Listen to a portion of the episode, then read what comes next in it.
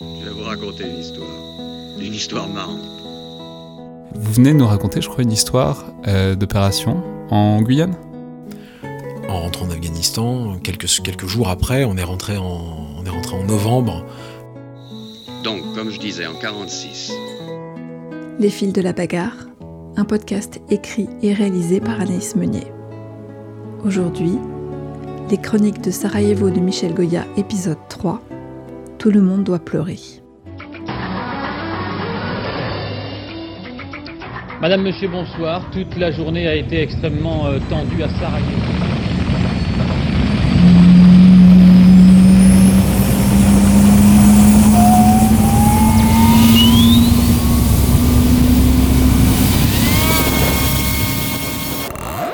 Nous voilà au milieu d'un mois de juillet torride, assiégés au cœur d'une ville elle-même assiégée.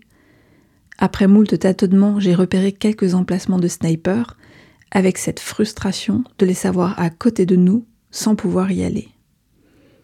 On a un système qui fonctionne à peu près bien, agression égale riposte immédiate. On tue peu ou pas, on n'en sait rien en fait, car c'est très difficile avec nos FRF2, mais nos ennemis sont plus prudents et donc peu efficaces.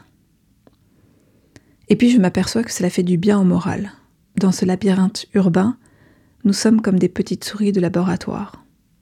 Celles qui ont le sentiment même factice de pouvoir agir sur l'environnement hostile s'en sortent mieux que celles qui ne font que subir. Le seul problème est que rester en poste tous les jours et toutes les nuits finit par être un peu usant.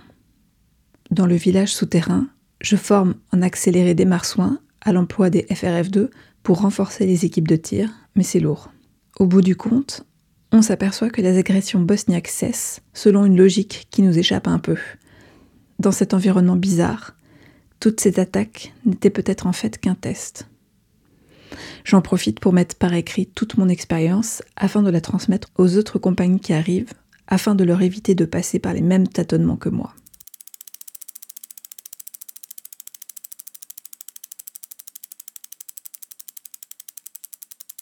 Cette arrivée du gros du bataillon est l'occasion de nouveaux événements. La troisième compagnie qui arrive sur le site olympique de Zetra reçoit en cadeau d'arrivée une soixantaine d'obus serbes.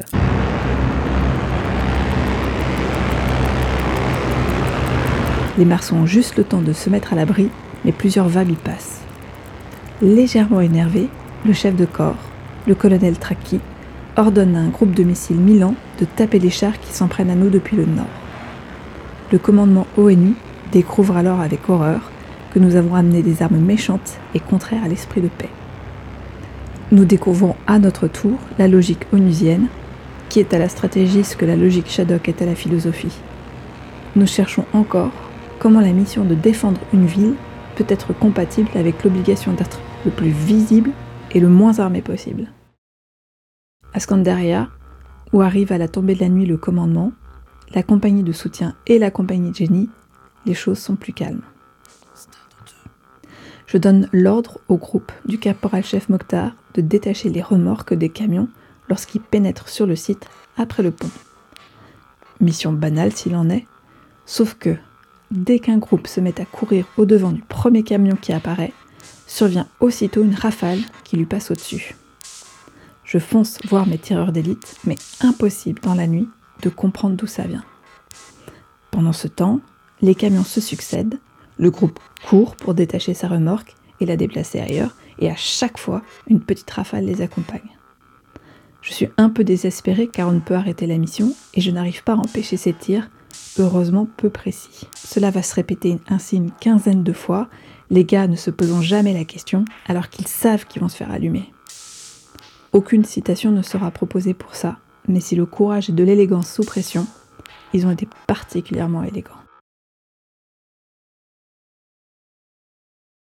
L'arrivée du bataillon est pour nous signe d'abondance.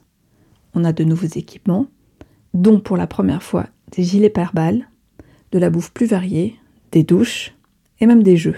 L'adjudant-chef Nilet, chef de la troisième section, me défie un jour aux triviales poursuites. Je tire une question. Quelle est la couleur des schtroumpfs? On regarde la boîte. Trivial poursuite junior. On s'interroge alors sur la motivation de celui qui a mis ce jeu dans le module 150, faire vivre une compagnie en OPEX, entre sabotage super soft et mépris. Tout cela est sympa, mais ne répond pas à une question fondamentale. Qu'est-ce qu'on fout là? On sait qu'il y a un bataillon égyptien quelque part.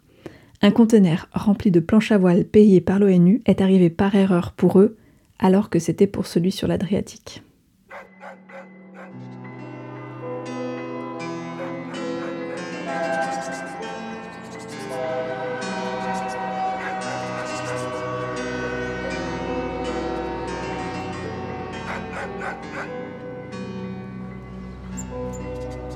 Le bataillon ukrainien est une maison de commerce et de trafic en tout genre. C'est l'époque effondrée post-soviétique et les Ukrainiens sont en mode de survie économique. Ça ne plaît pas toujours et ils accumulent les morts. En fait, seul le Batin 2 français, deuxième rep puis deuxième REI en 93 bosse.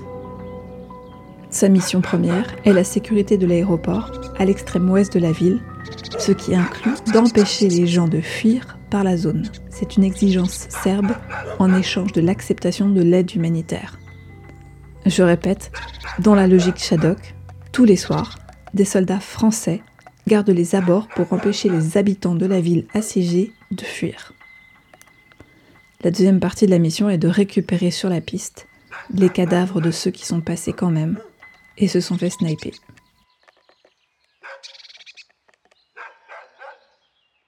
Pour nous, Rien, à part quelques protections de travaux. Le colonel Trakin nous ordonne alors de nous immerger dans la population. Chaque chef de section reçoit une zone de responsabilité dans la vieille ville, avec comme mission de faire pleurer tout le monde à notre départ. Il s'agit de faire tout ce qui est notre possible pour aider la population. L'idée première est de donner un pont de la rivière Kwai qui donne un sens malgré un contexte absurde.